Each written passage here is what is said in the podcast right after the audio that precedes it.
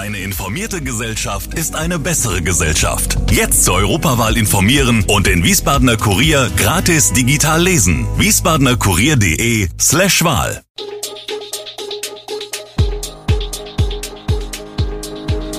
Gude, unser morgendliches News Update.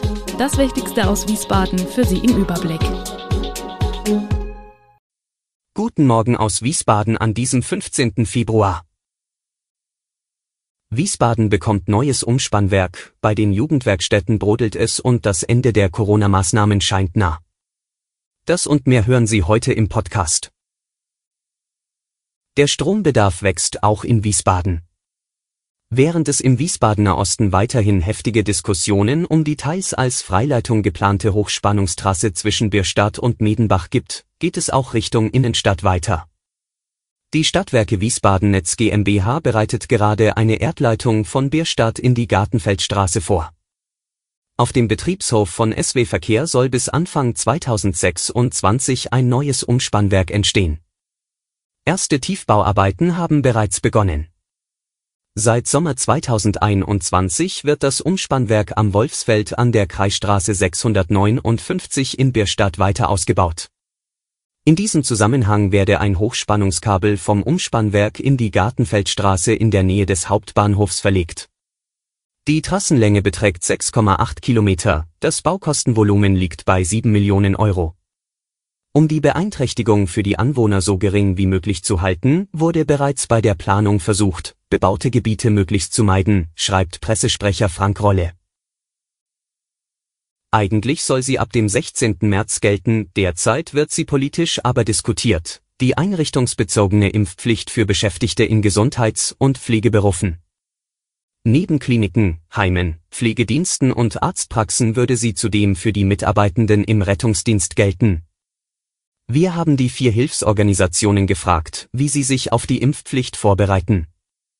Die Impfquote unter seinen Rettungsdienstlern liege praktisch bei 100 Prozent, erzählt Manfred Stein, Kreisgeschäftsführer beim Deutschen Roten Kreuz, DRK. Ähnliches berichtet Ulf Weyer, der Johanniter Regionalvorstand.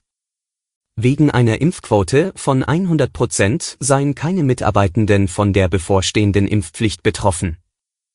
Auch der Arbeiter-Samariter-Bund ASB hat einen guten Informationsstand zur Impfquote im Rettungsdienst, wie Geschäftsführer Tobias Kümper berichtet. Sie liege weit über 90 Prozent. Es sei eine kleine Zahl an Mitarbeitenden, die sich bisher nicht zur Impfung entschlossen habe.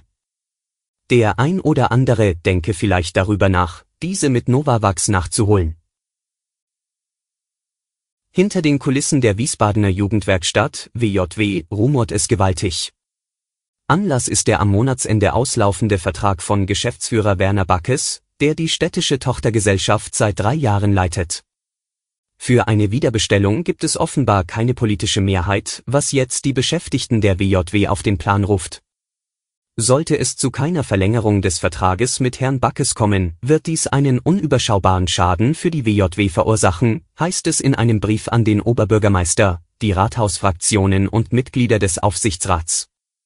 Das Schreiben liegt der Redaktion vor. Unterzeichnet haben Arbeitnehmervertreter im Aufsichtsrat sowie Mitglieder des Betriebsrats. Sie betonen, sie können davon ausgehen, dass das gesamte Personal hinter Herrn Backe steht.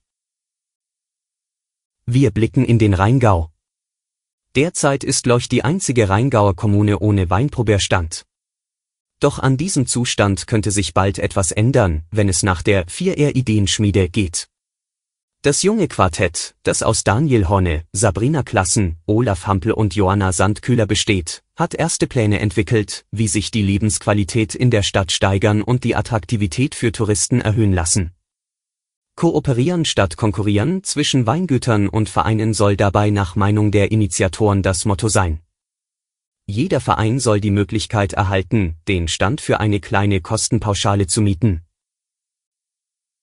Arbeit, Freunde, Reisen, Liebe, Einkaufen, das alles geht auch im Frei.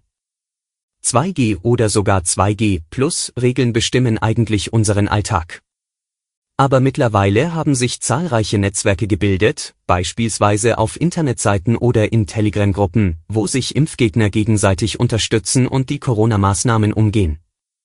Je mehr Druck auf die ungeimpften Bürger ausgeübt wird, umso mehr Ausweichlösungen werden geschaffen.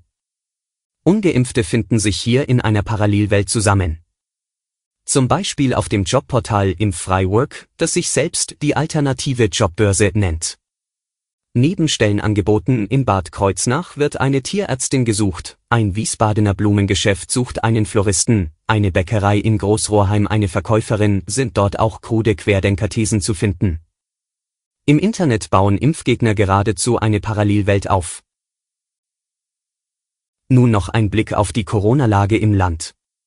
Das könnte bundesweit bei vielen Menschen für Erleichterung sorgen. Am Mittwoch entscheiden Bund und Länder bei der Ministerpräsidentenkonferenz über die nächsten Schritte in der Corona-Pandemie.